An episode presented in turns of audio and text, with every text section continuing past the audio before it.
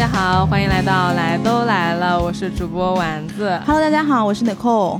今天已经是我们第三次给大家录这个节目了，嗯，昨天晚上在那儿就是磨磨唧唧，磨磨磨唧唧，录不出来对的节目，酒喝了多少瓶了？然后磨磨唧唧说：“哎，不录了，明天再说明天再说吧，又回到了去年那个状态。是的，是的。但今年其实这个节目挺，我觉得挺有意义的是，嗯它是三年前的临近这个日子，就是三年前的一月十九号，对，是我们第一期节目。嗯，那个时候我们也是说，哎，快过年了，要不就第一期让大家在回家的路上听吧。嗯，所以也很想，现在其实陆陆续续也有朋友在呃回家的路上嘛，对。就希望在年前给大家再做点节目，让大家在路上开心一点。嗯，前几天我看到一个留言，当时我还挺开心的。嗯然后他说：“哎，早期的这个丸子跟你扣真的是超级敢讲，那那没人听，那可不敢讲。你知道吗？我心里就有点好奇。我说早期我们有多敢讲，但是我也没有那个胆量真的回去听什么第二期、第三期这种节目。我就想了一下咱们的音质，然后再加上我们俩那语无伦次的样儿，就是那种青涩年代，我你知道吧？我前几天去听了一下，杀马特年代。对对对，对，我昨天去听了我们的第一期节目，我已经听不下去了，我就卡在了大概五六分钟吧，就是因为我们开头里就连自己这节目叫什么都不知道，对 对，然后还不给大家做自我介绍。是的，然后我先跟大家说一下，就最近我特别想拉尼寇录一个什么话题呢？就是想跟他聊一下单身这件事情，因为我是一个呃，我已经马上三十了，就马上二十九了，过年，呃，那么其实在这个当口呢，有很多的呃，比如说爸妈呀、外公外婆呀。呃，舅舅舅妈呀，甚至是朋友啊，啊、公司同事啊，他就会关心你说，哎，你最近有没有男朋友啊？我跟你讲，昨天早上我去上班儿，因为我其实已经一个月没有进公司了。我们公司是轮岗制，然后等到这一周才是轮到我轮岗，你知道吗？嗯结果我昨天就进公司那电梯里面，嗯一电梯的人早高峰，嗯其中有一个女的，真的就是大妈一样的，然后，哎呦，巨大声问我说：“哎，你周几回家呀？”我说我这周上班上到二十九，我说嗯我三十号回家，嗯年年大年三十回家。他说：“哟，这个是为了躲避家里面问你这个个人问题吧？他好没礼貌哦。超级没有礼貌。”嗯然后我当时直接电梯里我就跟他说：“我说我家不问这事儿，嗯我说我们家没有人催我。”嗯，然后后来他就说：“哎，这种爸妈不催嘛，但是你想，你都这年纪了，然后你也没结婚，也没有小孩儿，这肯定家里面还是多少觉得有一点过年有压力的。我去，然后我说：“那如果我把小孩儿拖家带口的回去，家里闹腾腾的，我说可能我爸妈也有压力呢。我说我爸妈不是那种爸妈。嗯嗯，反正他说我什么，我直接就给他怼回去了。我觉得其他电梯里的人肯定也觉得挺精彩的，真的，就是这个上升过程中的修罗场。我觉得他们可能默默的就掏出了手机说：“嗯我跟你说啊，今天我几楼们公的跟司啊，几楼的在那儿修罗 场。对呀，对那个对话呀，巴拉巴拉，而且特别契合过年这个气氛。是的，嗯是的。但是我昨天真是觉得，第一个，我觉得这人挺没礼貌的；第二个，就是可能对于一些女孩来说，每年过年的时候，女孩或者是男孩吧，就过年的时候，的确是一个压力的关口。回去你怎么去面对父老乡亲，然后包括以前的同学或者是长辈对于这个个人问题的一些问询。是的，是的。嗯我昨天去买咖啡的时候，我也问那个咖啡师，两个男生，就你别千万不要以为男生没有婚恋压力，男生也有的。我就问他，我说那个个过年回家，你们觉得回家有没有什么困扰啊？他们说催婚啊。我说男生也着急嘛，而且我还特地问了那男孩年龄，没到三十。他说爸妈可着急了，每年都问。嗯嗯，所以以所以真的不是只有女生有这种压力，是的，嗯是的而且。我身边的男生就是着急到已经结婚了。哦嗯，就我觉得女他们婚姻幸福嘛，应该也不错吧？结了婚之后，，well 就是就 half half 是吧？就是你也不知道啊，嗯你也不知道，你也不能评论他，对嗯对对，所以就是，嗯，我觉得对于每一个朋友来说，就包我自己的亲身感受是，我也开始感受到这种问候了。嗯我我前几天出去吃饭，我外婆说：“啊，你出去吃饭啊？”我说：“对。”她说你你你不要去外面吃饭，她说太太不卫生了，外面都都不干净的。我说哦，我就很云淡风轻的跟她说，我说因为我知道我外婆的那个点在哪，我说那男孩子约我出去吃饭，你说我去不去？要不我不去了。我外婆说去去去去去，赶紧去啊，去。嗯嗯，然后就是是是属于你如果得了新冠，咱可以治布洛芬散利痛，有有药我都给你上，对吧？但如果你是单身的话，哎，这病真不好治。对，我觉得对我外婆来说就这样。然后我外婆会说啊，你要。抓紧呀！你你我我还想帮你带小孩呢。啊！我说外婆，你可歇会儿吧，我不需要你帮我带小孩，你就健健康康的就行了。你别操那个心啊！你就赶紧休息吧，你你这操这心也没有用。我说你别想了，我三十之前是不可能的。嗯。然后我外婆就哎呦，那心里一一丝失望。对，惆怅就是惆怅。对对对。但是今天也要跟大家说一下，因为我觉得我我最近有这个想法和呃压力呢。确实有很大一部分程度是来源于外界，就不停的有人在跟你讲。然后其实我不是烦躁，我是动摇。就我会觉得说，哟，那我是不是该找个人了？嗯。然后哟，那我是不是嗯有个人更好一点？然后包括我其实，在过往成长过程中，谈恋爱这件事情是给了我非常多的成长和滋养的。所以我其实有那个路径依赖，说我想要去通过。一段亲密关系来完成我这个阶段的成长和快乐，但是我现在呢又到了一个很就是当你不去想这件事情的时候，你确实能很快乐的每天生活，都每天早上，我朋友今天早上还说说你每天早上晒太阳和太阳聊天，嗯，然后中午和小朋友聊天啊，晚上就是还有朋友给你送酒啊、送吃的呀什么的，喝茶呀。你这个日子好像就算有男朋友给你，你也没有空跟他处啊。嗯，我说，然后丸子说，如果有男朋友，这些我也不要太阳了，我也不要小孩了，我也不要酒了。对，然后我觉得其实是对，就你要男朋友就是干嘛呢？你现在这个日子其实已经非常满足了，而且昨天还在跟尼寇聊，如果我真有男朋友，可能都没有来，都来了。对，是的，是的。所以我就在想这件事情，就是我到了这个关口，我就有比较。有一些疑惑或者说思考吧，我一个一个很直接的问题就是，我会觉得说，哎，为什么就是没有一个人跟我顺顺利利、简简单单的啊成为我的另外一半呢？我就为什么一定要，就是为什么别人有但我没有呢？为什么别人可以那么轻松的找到，但是我找不到呢？我就会有这个问题，你会有这个问题吗？我有啊，我曾几何时在二十五到三十的时候，我觉得是。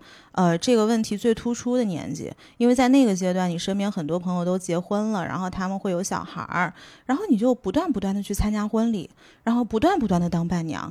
曾经我不是在节目里说过嘛？我说我伴娘可能当了都已经十几次了，因为大家都喜欢让我当伴娘，但是我是不相信那个什么当了什么几次伴娘就嫁不出去这种事儿。Which 现在我 maybe 应该开始相信了。对，所以在那个时候其实是有一些困惑的，然后那个时候父母。也会问嘛，就说啊，那你自己个人的这个生活是什么样的？但是好像到了三十之后，这个问题就没有这么突出了。嗯，三十之后，其实你在努力的是其他的一些东西，比如说你的事业，或者是你个人的这个发展。嗯，呃，但是在这个里面，其实对于亲密关系的需求，或者是对于组建一个家庭的需求，它更像是我众多条线里面的一条，就是它不会是我的主线。对，我觉得这个是你挺神奇的地方，也是我一直没有 get 的地方。就像你 get 不到我，每次都这么把这件事情就是特别单独拿出来讲的时候，嗯，包括我，我跟你讲我跟我朋友之间的啊，专门去探讨这个事情的时候，我觉得对于你来说，你就觉得就是很 很奇怪的。没没有，就是我们也会聊，但是我们聊的点呢，不会像这么细枝末节的去分享一些，呃，可能很。细节的东西，我们是遇到了大的卡点，然后跟你三两句话，对方一说，然后对方知道什么事儿，然后就直接把结论告诉你了，然后你自己剩下的就自己去消化，是属于这种。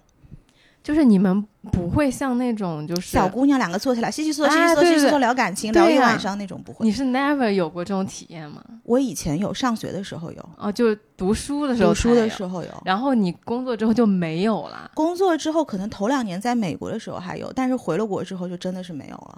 为什么？一六年回了国就没？那个时候多大呀？二十六岁。二十六岁就没有了。对啊，那你是觉得就是哦，二十八岁，二十八岁，哎，正好是我这个年纪对，。哎哎，对，哎哎哎，是吧？现在你知道为什么了？哦，我知道，我觉得我今天这个节目录完，啊，我可能就就会放下很多东西。对嗯，对嗯对啊，一六年二十八岁嘛，我的天啊！嗯就就是因为我我现在就处在一个我的惯性是我还是要去聊这些事情，嗯嗯但是我还是处在一个思考这件事情上，但是我的心其实已经挪到别的地方去了。嗯啊，包括我今天早上在跟我另外一个看星盘的朋友在聊这个事，他直接给我甩了一篇文章，啊嗯，一篇特别硬核、特别专业，就满眼都是我看不懂的词汇的文章。啊，然后，但我看懂一个事儿，就是我执。他就是说，就是其实呃，佛家就讲我执，就说那人在这个过程中很多困扰都是你执着带来的。嗯大简单来说就这意思。然后其实我能理解出来的就是，你不要去用你的头脑去一直盯着这个这个婚恋或者说呃情感这条支线。嗯就当你的你的任务点，比如说是在做播客啊、在公司啊、在其他地方的时候，你非要在这条线上玩儿。死磕，对，你就嗯玩儿玩儿了，你还在那儿就哎，怎么没有新的剧情啊？怎么嗯嗯、这个不给我安排点其他的人物啊什么的。然后其实其他那个游戏那边他就在等你，然后你就一直不推进那边的东西，然后你就在这等等等等等，嗯，然后就会就浪费时间嘛，你相当于浪费你的生命和精力，对，浪嗯费精力。对，如果你要问我，我我我回想了一下我的这个心路历程，可能是从上学然后到工作的头几年，你就一直谈恋爱嘛，就是你也嗯谈了不嗯同的人，比如说有你一般喜欢的，或者是有你非常理想型的，或者有一些你完全你没有想到会跟这样的人谈恋爱的。当你各种亲密关系处下来之后，你就会发现，好像这个东西它也没有给我带来什么明确的结果。嗯，当然，你说这个过程当中有没有自我成长，有没有对方当了你的学校成就你的部分，或者是教会你怎么跟人家相处，嗯或者更加认识你自己，但是这个一定是有的。但是从一六年回国之后，到了一个阶段，我当时不是回国就有一个这个 honeymoon period，就觉得嗯国内很好玩儿。然后我基本上一六年在到一八年期间，我都在玩儿，而且那个时候是国内其实蛮开放的一个阶段，嗯对的。然后花了很多时间在找乐子上面。嗯后来到了一八年之后，就开始一个是疫情嘛，然后嗯一个是有了播客，然后另外一个方面呢，就是自己工作上也会花更多的时间精力专注在自己上面。嗯所以，呃，那人的时间精力其实都是有限的，嗯逐渐逐渐的，我就会发现我的 date 的几率是越多，但是所谓男朋友的几率是下降的。那你会觉得说，哎，那你会有一种我 date 了这么多人，然后我呃走过了好几个、好几轮不一样的亲密关系之后，你是会觉得说，哦，那他其实也就那样，他不好玩了吗？我会觉得后面很多东西是以前的重复，啊、嗯。那但是你也不想推进了，就是我比较随缘，我不会说我今天跟这个人一定要有一个结果。嗯，就是上一集我讲的嘛，人跟人的关系，你在讲金庸的那一期，嗯嗯，我不是说人跟人的关系其实没有办法用是这是亲情、爱情或者是友情来定义的。嗯有的时候这个男生他就是 a combination of 各种东西，嗯可能都不一定在这三个象限里面。嗯可能还有荷尔蒙、有吸引力，或者是有一些危险的东西在里面。你你是无法去定义这个人的。我只嗯我能说的只有我重新出发，我喜欢或者是不喜欢他，我想靠近或者是不想靠近他。至于说这个结果能走到哪儿，这个不是我能左右的。我觉得大概率都不是我能左右的。嗯对，所以现在相对来说，这个事情我比较随缘。你说我喜不喜欢单身？其实我没有一个非常明确的偏好，因为自由跟孤独它永远是共同伴随而来的。嗯，就是单身一定是有单身最自由的状态。当你去做一些呃重大的计划的时候，你不用把对方放到你的这个公式里面去共同考虑。嗯，但是呢，也不免俗的要说，呃，单身也有很多不好的地方。嗯，比如说你生病了，你没有人照顾，新冠期间，对吧？你说你万一阳了，你怎么办？嗯然后呢，呃，或者是两个人生活，其实在一定阶段之后，一定是更加高效的。嗯或者我也会羡慕别人那种很稳定的家庭，但是它永远是一个套餐，你没有办法把它拆解，说我要这个不要那个，我要那个不要这个。那既然你没法选择，那我们就随缘。呃，我收到什么就是什么。如果我觉得这个人可以推进，我就推进；如果不能推进，那就随缘好了。对，就是你不会觉得说这是我必须这一次，或者说每一次。其实我是每一次可能 date 的时候，我都会带着我是有一个这样的任务条。哦，没有没有来做这件事情的。然后我可能这今天这个 date 不成功，我会说哦，那我又我这个任务没法推进了，我得嗯换一个人。嗯，就我就好像是在不停的去换，立项对对进场，立项进场，立项进场，然后发现这项目结不了了，怎么办？嗯 就全部都是烂项目。对，全都是烂项目、烂尾项目。然后你就会很纳闷，我靠，我做了这么多单项目，结果年终总结发现没有成绩，怎么办？对我就焦虑。嗯对，嗯但后来我可能觉得他就不能，他这个思路是不对的。嗯，就你不能把它看作是你每次都带着同样一个目的去做，呃，见不一样的人，然后最后就像你说的，他的结果肯定是不一样的。对，对我这个思路，我觉得是要转换的。嗯而在这个过程中呢，我你这个让我想起来，就是我前年跟我朋友聊天嘛，他就讲到婚姻和那个呃家庭责任。他说，其实婚姻啊，最重要的事情就是忍受，就是学会忍受。嗯，这个也有点太苦大仇深了，但但但有有他的道理在了。就他他的个人体验，就他哦原来哦是一个特别天马行空的人，然后他就突然急刹车落地了，就他没有一个过渡阶段，他就嗯。直接从一个特飘的人，然后到一个特落地的人。对呀，我知道你说的是谁，嗯就是如果你从这个人的身上看，你也能看到一个什么呢？就是你老觉得说我会跟这样的人在一起，或者跟那样的人结婚，嗯，但实际上，当老天给你丢一个非常适合的人丢到你面前的时候，你根本没法拒绝。嗯，什么我天马行空，我要自由，他就是适配了，啊你收着就行了。太吓人了。为什么？对，因为我觉得其实。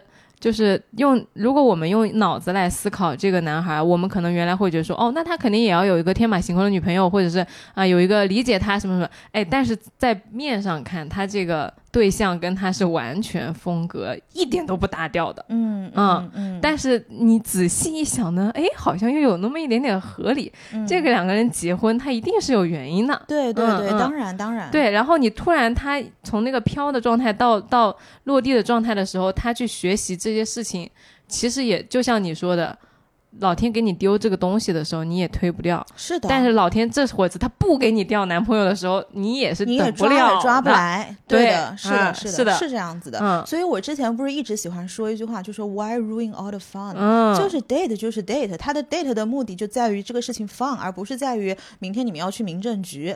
民政局这个结果是可遇而不可求的。嗯嗯嗯，嗯而且他会跟我说，他说。啊、我觉得婚姻首要是忍耐，然后其次就是很很重要的一个 part 就是责任。其实当他跟我聊这个事情的时候啊，我就想说，他这样的婚姻，我当下二十八岁的我确实是不想体验，嗯我确实是不想体验两家人的事情，我也确实是不想体验责任和忍受和呃给另外一个人。呃，收拾房间或者说共处什么的，我觉得我每天收拾我那个二十几平米的房子，我已经非常，就是你每天都要收拾啊，我那个房间是每天都保持非常就是规整的样子，规整的样子，嗯非常嗯好看的样子的。OK 嗯，我觉得这个才是我最近想要的。我就想要我的房间每天都舒舒服服的，然后那个清清爽爽的。如果这个时候真的就是有一个婚姻进来的话，其实是打乱我现阶段的成长节奏的。嗯，呃我这么嗯想倒也还心平气和一些。是的，就是前两天我跟我另外一个朋友在聊嘛，我觉得现在很多问题被丢到这个水面上，不管我们讲单身你要回去呃面对家庭的这些问题，或者是职场上你在处理的一些问题，你看似是真的问题，实际上嗯是一个假问题。嗯就是我觉得从世俗的标准上来讲，对于单身与否是有一个明确的对跟错这件事情在里面的。嗯很多人就觉得说，你到了这个年纪，你就是应该干这个事儿，什么年龄干什么事儿嘛。嗯，对吧？不是老一辈都这么说嘛？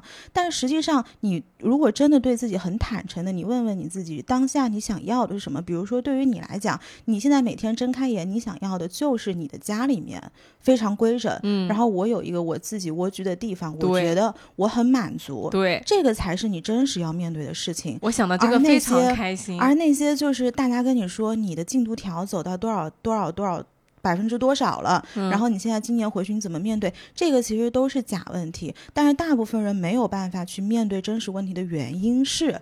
他们需要一个固定的圈层来支撑他们去丢周弃这个假问题。嗯嗯，就是你真真的把假问题丢掉，其实是要很大很大的能量的。这个需要自己的能力，与此同时也需要周遭对你的支持。这两个我觉得是缺一不可的。真，我觉得你嗯这个讲的非常非常重要，嗯因为确实我觉得啊，我如果我一直在想就是单身这个问题，我确实就是没有看到我当下真正的状态的感觉了。因为我刚刚回想一下，我每天早上起来出门吃东西、晒太阳。嗯嗯，喝咖啡。我刚刚我来之前，我还在跟尼寇发信息，我说我刚刚吃了一碗馄饨，好好吃。对呀、然后我回他你好幸福啊！我早上去公司修罗场斗了一个斗 了一圈下来。对就是我，我必须正视我自己嗯现在很享受我现在当下这个状态的感觉，然后与此同时，你又飘走了，相当于你的心思飘走了，你没有享受这个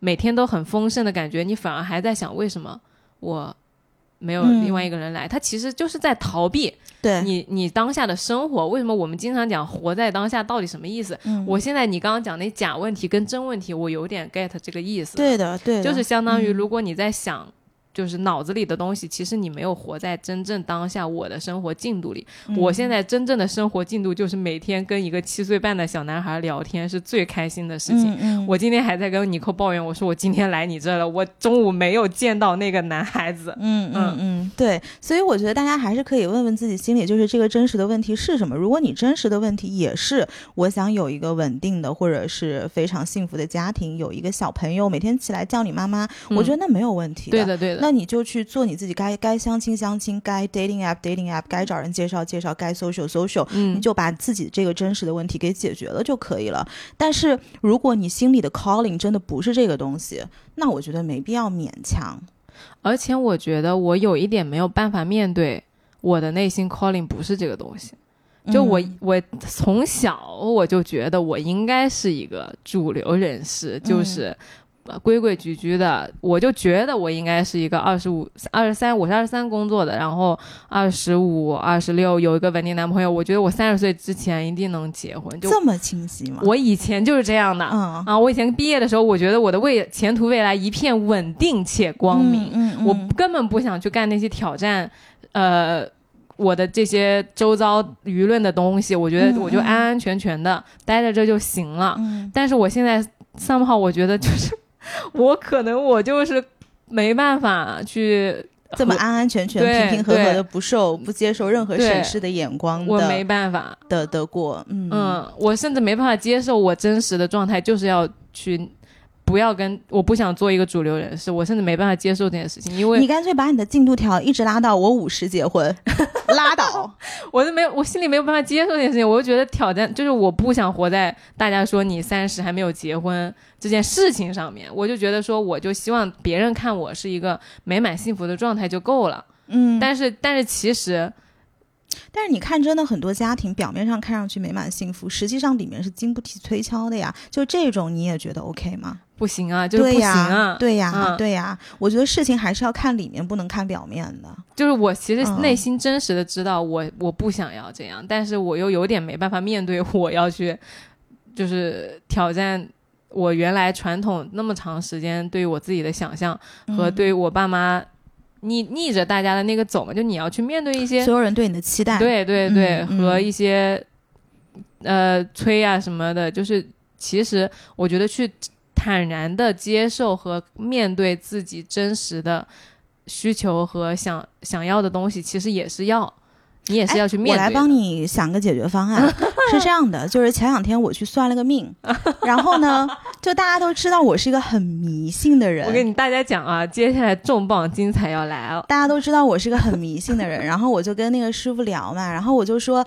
哎呀，师傅，我这二零二三年我的人生是什么样的？然后他就说，哦，你的事业是什么什么样的？然后你的爱情是什么什么样的？就开始讲说，哎呀，你二零二三年这个事业好的不得了，嗯你会赚很多钱，然后所有的外部推力都非常好，嗯这个都是真实的，大家我跟你们分享，所以，哎，是吧？然后呢，大家赶紧没订阅的订阅，订阅了的转发啊，评论啊，然后呢，师傅顿了一下，他说：“哎呦，但是吧，你这个婚姻生活呀。哎呀，他说我在这盘上看到你四十二结婚，真的，我当时听到四十二的时候，嗯我整个人晴天霹雳。就你知道什么叫做天空飘过四个字，晴晴天霹雳，嗯你知道吗？就首先我不知道这师傅说的准不准啊，就是我们都不知道他的功力各方面，但是呢。这个事儿让我什么？就是让我把我心里的那个时钟推后了七年。嗯嗯因为以前我觉得，反正我已经过三十了，那我嗯差不多三十五吧。嗯，因为现在大城市过了三十嘛，也觉得好像还好，可以的对。嗯但是你三十五之前，你怎么着，你得结婚了吧？。对对，然后他一下给我推到了四十二，嗯，我当时心想，我就问师傅，我说：“ 那这么这还有快十年呢？”我说：“我干啥呀？”嗯他说：“但是你知道吧，你这个盘上啊，首先你的人生的使命根本就不在这个事情上。嗯，他说你是一个心里有很多理想、很多梦想想要去完成的人。嗯他说，并且你是有足够的勇气跟呃韧劲去达成你的目标的。嗯你千万不要让你心里三十五的这个年龄的这个时钟拖住了你。嗯他说，第一个，你的 calling 不在这个上面；第二个，让我告诉你，你在这个快十年的期间里面，你是空白着过去也是过去，嗯你是开心着过去也是过去。嗯但是反正我就告诉你，结果在这儿四十二，但是你嗯怎么过去？他说你的盘上其实是非常精彩的。然后我当时我就我就我就我就不知道应该高兴还是应该不高兴，你知道吧？然后我到 上周末的时候，我经常去跟朋友去出去，反正参加了好几个局。嗯我见到朋友我就跟他们说，嗯我说你知道我四十二结婚吗？然后有一些朋友就是哈，然后有一些朋友就是哟，哎，你那个哟的朋友是右的朋东西啊友就是有点东西的，啊，有点东西，对的，然后后来那个右的朋友，我就跟他说：“我说等我六十了，我牵着我十八的儿子，麻烦你在退休前帮我们把大学搞定一下。嗯啊 退休之前帮我把这事办了。是的，嗯。是的，是的，反正就是有一些 deep talk，然后也会有一些就是真的你想开玩笑把这事情划过去，嗯，但实际上我过了那个周末之后，我就真的心里这个时钟就放掉了，嗯。然后所以我。就是回到你的问题，你干脆就直接把你的时钟跟我一起推到四十二，拉倒。真的，就是你现在二十八了，你再往后推十四年，就说咱们都四十二岁结婚，我跟你说，我妈这时候非操刀来冲到你们家不可。就直接推到四十二，就说咱们以后都四十二结婚，在这之前咱们就当一个家财万贯的富婆，然后一路开心着过去。你说这人生不好吗？你仔细想一想。太香了你。想开了你站在这个世俗标准之上，你把这个事儿想开了，你觉得你人生可以有多少多的体验？嗯但是你说四十二，你你女生嘛，无非就是担心生育问题嘛，嗯对吧？那以后的科技这么发达，你要是找不着，我跟你说，我有现成的方式，我直接告诉你。我知道你要说啥。对，嗯，哎，这个真的，我觉得我我现我聊到现在啊，因为这都是我们刚刚聊出来的，完全没有任何设想。就嗯每次跟尼寇聊天，我觉得最神奇的就是这个 chemistry 和这个火花。因为我刚聊到后来啊，我觉得真的我可能我的困真问题就在那个假问题，就我怎么没有男朋友？真问题就是我其实不太能面对我真实的状态，就是我此刻不想要对象和家庭。那你真正想要什么？除了你说，就是你每天想要晒太阳，想要身边有朋友，嗯你真正我如果我们讲 dream，你的 dream 是什么？大 dream、小 dream 都可以。就这个东西，你是不、嗯你不用回答我，就是你是不是嗯清晰？我觉得如果你清晰的话，其实这个是你的真问题。我这个我要回去想一下，嗯，嗯因为就是回应你这个，其实今天早上我跟我的朋友也有一个类似的复盘，但我们没聊到这儿，我们聊到的是我们的情感。但他说了一个事儿，也是他说他过往每次谈恋爱的时候呢，他都直接往前冲，但是呢，他现在想要去感受一下他自己内心的真实需求是什么。我觉得跟你这个真问题有异曲同工之妙。是，嗯，嗯，就你你可能因为我们我会被规社会规训的更多一点，就是我会接受和认同过往对于社会声音的认同是比较程度是比较高的，嗯。那我可能真的要把他这些东西都放下来，然后再去看看你的真问题是什么。因为我比较能够敏锐的感知到，就我那个朋友跟我说家庭责任的时候，我很坦诚的讲我是不要的。现在我就二十八岁，那有些人可能在节目里说，哦，那你你是不是一个？呃不婚主义者、单身主义者，我觉得这个不都不是就是你没有必要把它上纲上线对到这样。对对，可能我们今天讲完四十二，明天我俩都结婚了，都有可能。对对对然后包括可能我爸听到这，我爸就会说：“哦，你这个人不行，你这个人嗯没有责任感。对，这个过往都是一些就我家庭会给我带来评价，我爸就会直接说：“那你这样的人就很自私啊，然后你嗯这样的人就是啊、不会付出啊什么的，就是他会有一些他那个年代把苦难给美化的这种，对一些色彩在里面，嗯但我觉得真的不是这样的。就一个是我只是当下现在不想要这些东西，不代表我以后不想。还有一个就可能我的，那我现在我也撑不了一个家庭，我 carry 不了一个家庭呀。嗯嗯我现在有人跟我在一起，可能我也会给人家找很多的麻烦，对，然后让他也很不舒服。你没有成长好，对我嗯没有长好要迎接一个家庭的这个人生阶段，嗯，所以对我来说，我觉得可能当下更多的就是还是要面对自己的真问题。对对然后这个其实你又展开了另外一个话题，因为我们这次讲的其实是过年回家你怎么去跟父母沟通嘛。嗯就是我一直觉得，不管是对于父母也好，或者是对于领导也好，我们要学会向上管理。嗯，就可能很多管理学的书会告诉我们怎么去跟领导沟通，怎么去管理我们的领导。嗯就大家总觉得，因为是父母，因为你们是直系的关系，你们是血缘关系，所以相对来说，这种管理色彩就会弱一些。实际上，我这两年的一个心得啊，就是包括昨天晚上我们也在聊嘛，就是我妈其实是一个非常非常焦虑的人。嗯她是她不是焦虑，她是情绪化，嗯对的。然后她有的时候会有一些想法，我我觉得也是非常 conservative，是非常想的非常周全的。嗯但是她的这种呃情绪化其实会传导给我，因为他通过不断的不断的跟我来讲，看似是在关心我。但实际上，第一个，这个并不是一个真实的问题；然后第嗯二个，这个不是我的焦虑；嗯第三个，我要去疏解他的这种情绪化，其实我是要付出很多，就是有很多情绪投入在这里面的。嗯然后后来时间久了，我就觉得，我说 这个不行，我得来管理管理他。阿姨，你被管理了，你知道吗？对，然后后来我就说，你看啊，我们一个家庭其实大家的目标是一致的，嗯肯定希望家庭越来越好，对吧？然后嗯彼此平平安安，然后彼此之间感情也好。那在这种大的战略方针之下，我们每个人就要承担每个人的职责。对，所以我相信你是为我好，但是呢，我可能在这个阶段里面，对于你的这种东西是呃没有办法去处理的，所以请你管理好自己的情绪。每个人管理好自己的情绪，那是不是我们以家庭为单位可以走得更快一些？嗯就是可能有一些听众听到这儿会觉得，哎，那你扣你这个人不孝顺，你怎么能不管父母的这个情绪呢？就是我觉得不是这样的。这个我给大家举个例子啊，就是有点像我们小的时候，比如说我要去买什么玩具，然后我妈不给我买，然后我就、嗯就一直闹，一直哭，然后这个时候妈妈是不是会蹲下来跟你讲道理？嗯他会跟你讲道理，把道道理跟你讲通，一劳永逸，然后以后下次遇到问题的时候，你就不会这样了。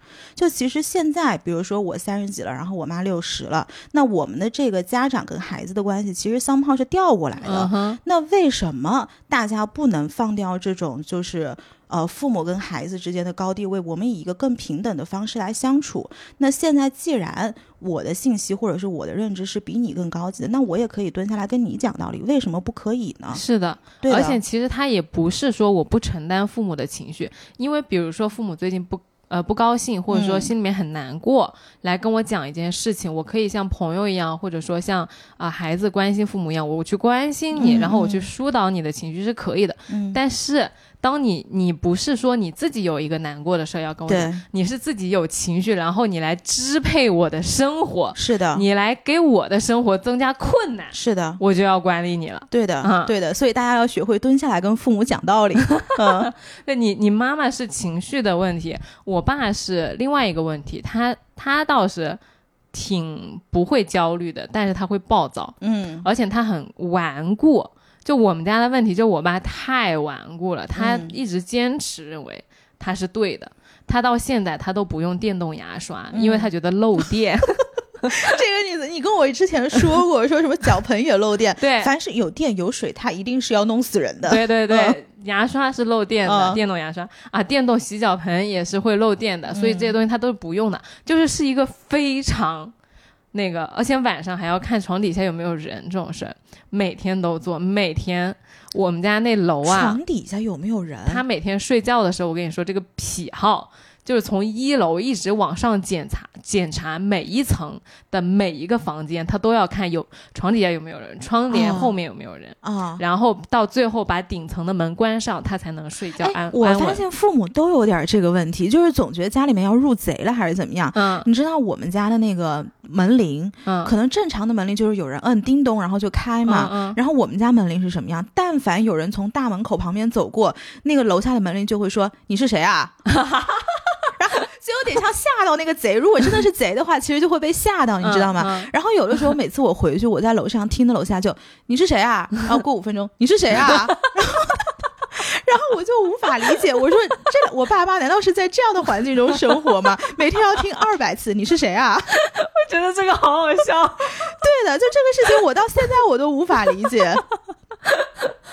他那个声音大到我在楼上听得一清二楚，你知道吧？有的时候早上我还没起来，我爸妈他可能出去了，但是家里没人，外面会有人路过呀。一路过，你是谁啊？这个真的好好笑，我真的觉得好好笑。对呀，对呀，你不觉得这事儿很扯吗？他们是怎么感觉呢？他们没感觉。他们没感觉，可能已经习惯了。对他觉得这个很安全，他们觉得很安全，所以就是父母的确有一些这种很奇怪的一些一些点，对，很奇怪的。然后有，但是有的时候呢，因为我爸他这种顽固的习惯，你不用电动牙刷也就不用了，对吧？你不用洗脚盆也可以不用。但是呢，就像你刚刚说的，你自己难过，我可以疏导你，但是他会来支配我的生活。嗯，他会觉得说你一定要找一个男朋友，嗯，然后你不找男朋友照顾你，你生活的很惨的。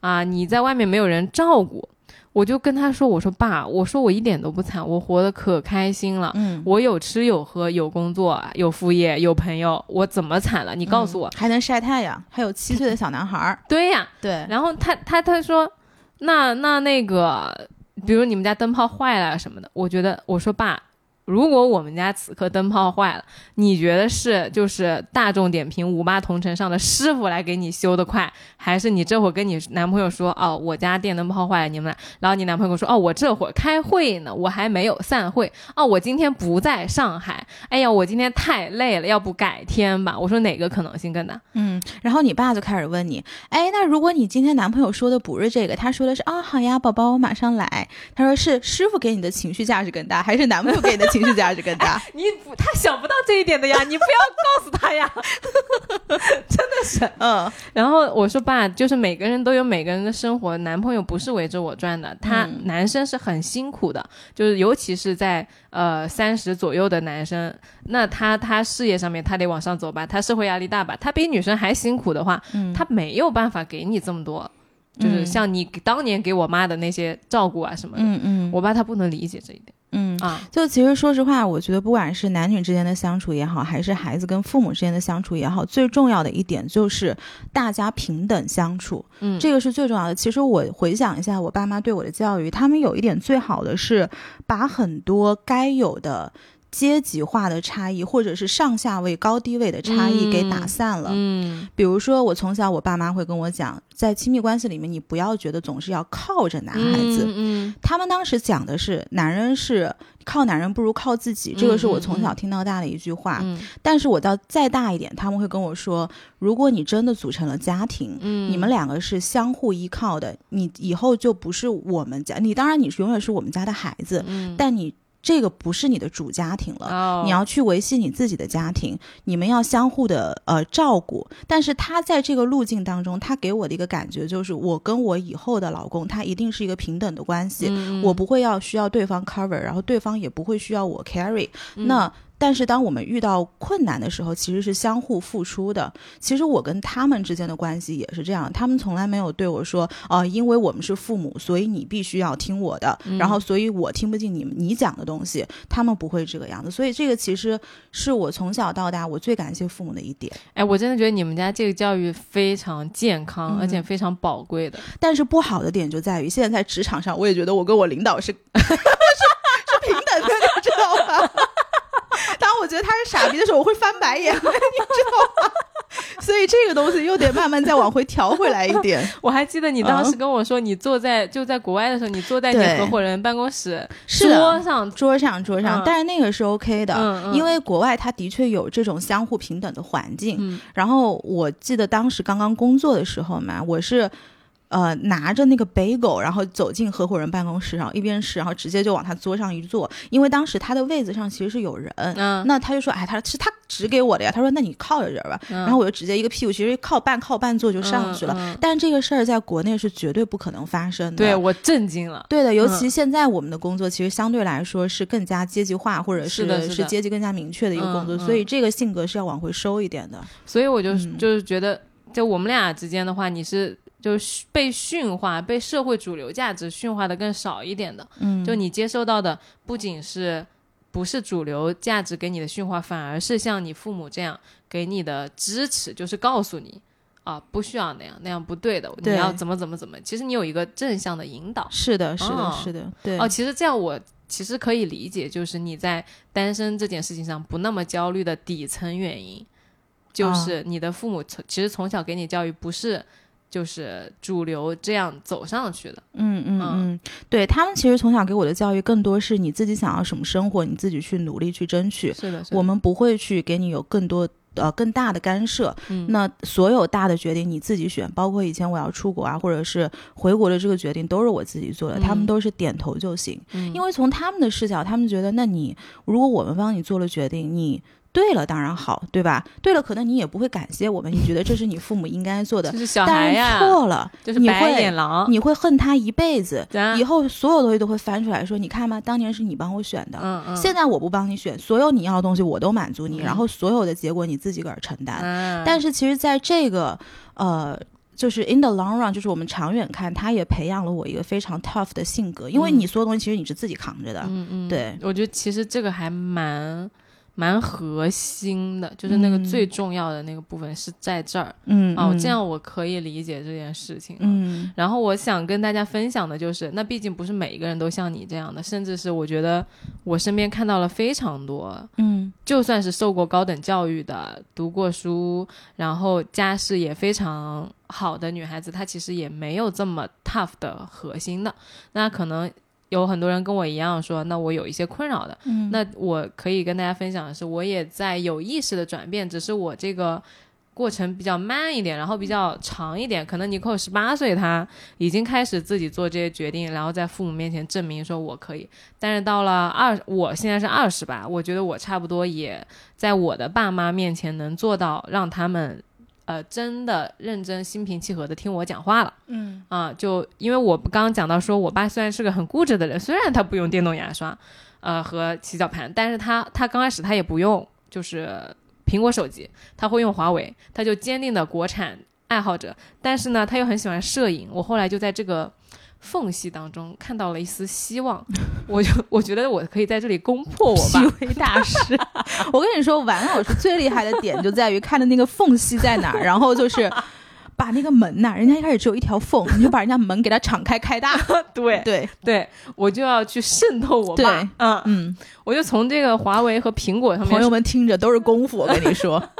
就渗透吧，怎么渗透？我说，哎呀，你看啊，这个苹果呢，虽然它不是国产的，但是它拍照很好看。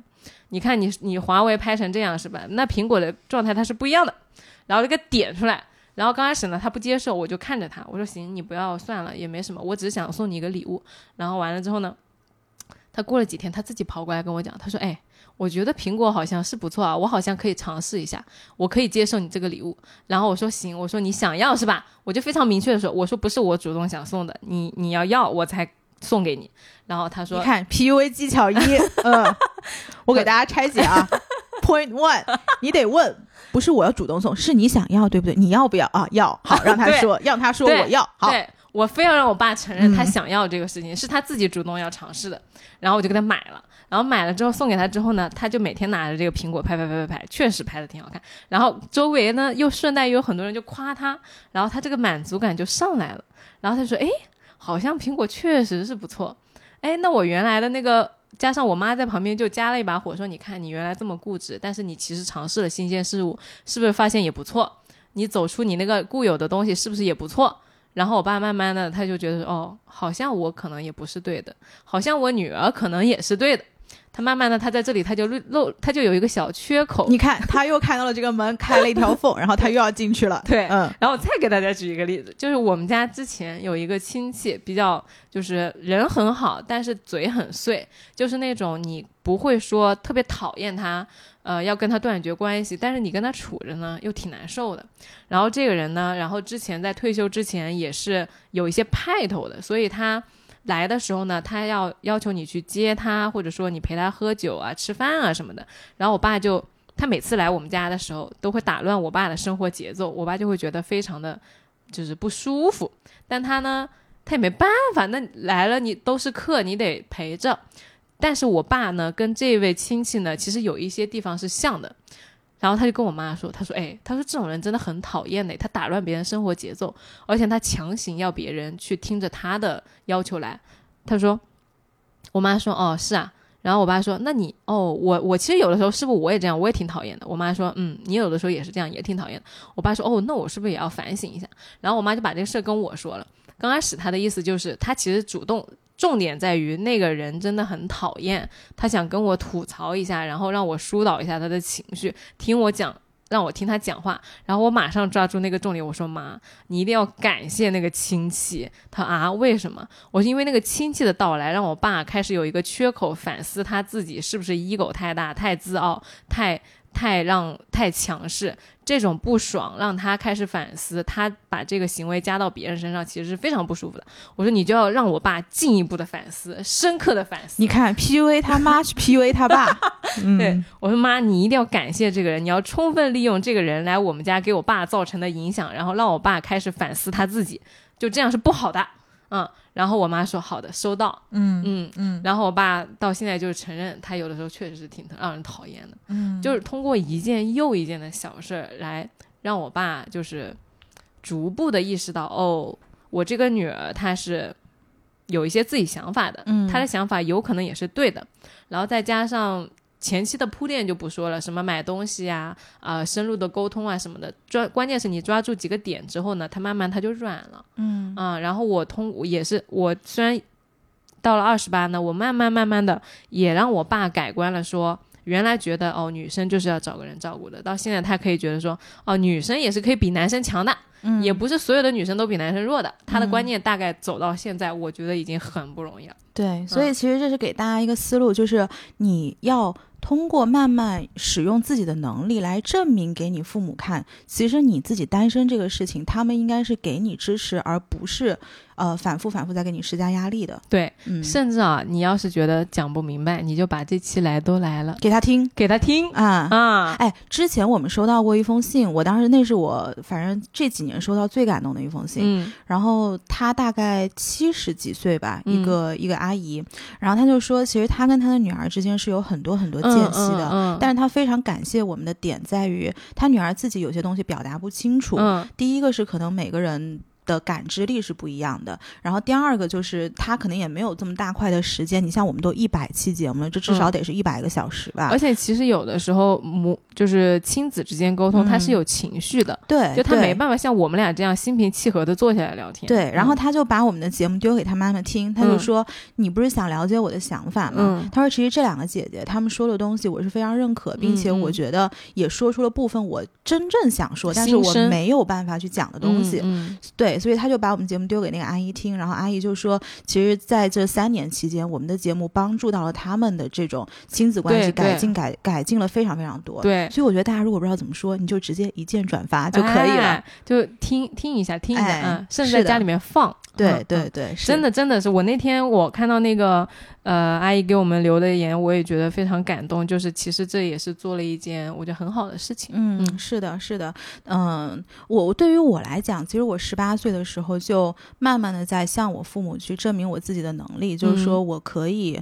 呃，比他们想象的，就是不是他们想象中的那个小孩子的样子。因为我相信，其实小孩在父母面前，你永远是小孩。你八岁的时候是那个小朋友，十八岁是小朋友，二十八岁、三十八岁都是小朋友。嗯，他们永远觉得你，他们是需要照顾你的，你是不行的。嗯，但其实我在十八岁刚刚去念书的时候，我爸妈还特别担心我嘛。但是到了后面，啊，比如说。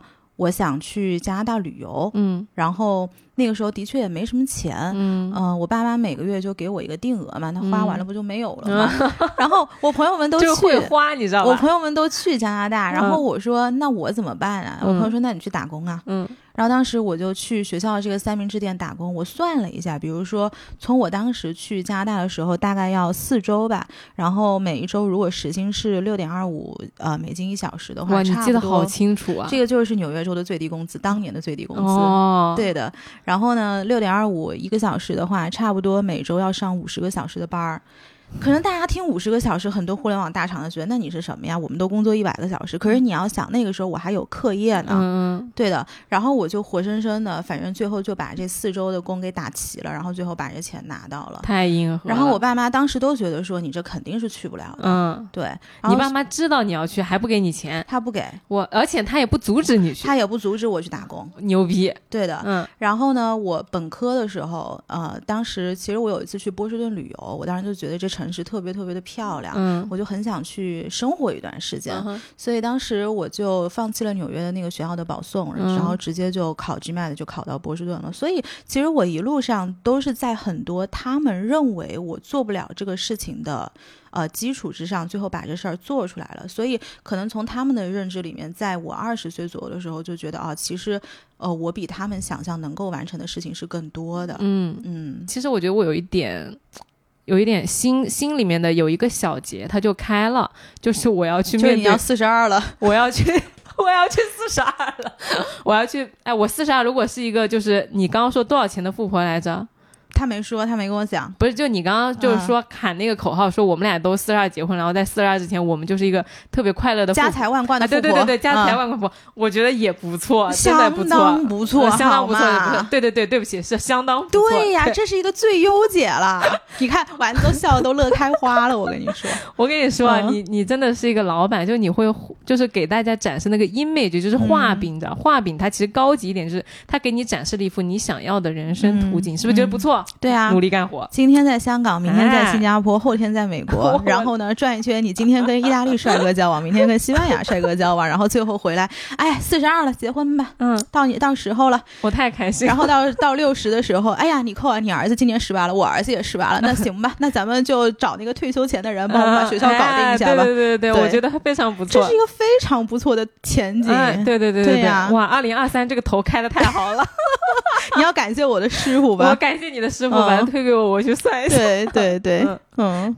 我觉得虽然我跟你扣啊用了不同的方式和甚至是不同的年龄段，就是你是十八，我是二十八，然后你的方法跟我的方法都完全不一样，嗯，但是我们都做了同样一件事儿，就是向父母证明和让父母非常明确的知道，我们的小孩是有能力过好他们的人生的。嗯嗯，就是这件事情，我觉得是必须要做的，那他父母才会没有那么着急。嗯，因为当你想呀，父母他催你婚，因为他自己其实是没有一个自己真正内心的对于我小孩是什么样的的想象的，他只能去符合大众想象。那他当他真实的知道，哦，我小孩跟别人不一样嗯啊，我家姑娘就是不是那样的，她就会更加稳定说，好，我知道我女儿想要什么。嗯我去支持她，她就也能更好的支持你了。嗯是的。然后我知道在有一些地区，其实整个地区相对来讲都是比较传统的。嗯，那可能父母在老家，他们也会有他们的一些朋友，然后给到他们的压力。有的有的。然后与此同时，他们把这个压力就顺势传导给小孩了。嗯，这个时候就可以使用上我上述讲的向上管理你父母，哎，因为你要知道，我比如说小孩儿跟父母，我们三个人其实我们是一个 team。嗯那现在这个地区在催婚这件事情，它其实所有的压力你不应该由父母丢在我身上，嗯，这个对小孩是不公平的。是的，那既然你是留在老家，你要去面对这些亲朋好友，然后你把我生出来，那这个压力是要我们共担的。所以你把你自己的事情给完成，处理好，对你把你自己的事情处理好，你不要传导在我这边了。如果你真的觉得这个事情是很难解决的，那我们心平气和坐下来想一个大家都认可的解决方案，而不是你情绪化的一直对着我催催催催催催催。甚至嗯进一步，如果父母可以沟通的话，其实你是可以告诉他们。你的朋友，你身边的这些人，我们的亲戚告诉你的这些东西，它也是不适用于我们家庭的。嗯。我们家庭，我这样一个人，我就是现在不想要这些东西，嗯。然后这些主流价值观是他们是他们在想这些事情，甚至别人也没有想清楚这件事情，嗯嗯嗯但是你不要盲目的把它放到我们家来，对，它对。对不应该直接被就像垃圾一样，别人往你家扔垃圾，你就把那门关上，你不要开门让他扔进来。是的，是嗯的，是的。就我还是要强调一点，就是说，我们今天讲这些东西，并不是说鼓吹什么不婚主义或者是独身主义。嗯可能我们讲四十二，我妈听得吓死了。嗯，但是我跟你说，妈妈别着急，搞不好我过两年就结婚了。话都是说说的，都是说说老天丢嗯给你什么包裹，真是不知道的。真是不知道，因为我身边有太多太多的朋友，真的就是被老天一个包裹砸中，嗯真的是有不婚主义者。然后砸中之后，每天就在爱河里面爱的要死要活的，马 马上就结婚了，结婚后也很幸福。所以我说这个的原因就是一切随缘，不要强求。我觉得嗯这个才是、呃很核心的一个东西。然后在这之上的话，可能就是跟你的朋友、跟你身边的人，包括跟你的父母平等沟通。然后嗯对于我来说，我就是觉得说，那我要去面对一下我的人生现在的真问题，嗯然后把那些原来我自己对于我自己的主流想象再放一放，然后可能畅想一下我四十二岁家财万贯的嗯。单身人生。对的，对的，我觉得想到是一个。我觉得挺开心是的，是的，嗯是的是一个非常不错的结局。对，那我们今天的节目就到这边了。然后，如果大家有什么想说的，也可以在呃留言区跟我们分享。呃，也欢迎大家每周收听。来都来了，你还是可以在小宇宙、网易云音乐、荔枝 FM、苹果 Podcast、Spotify 等各大平台找到我们。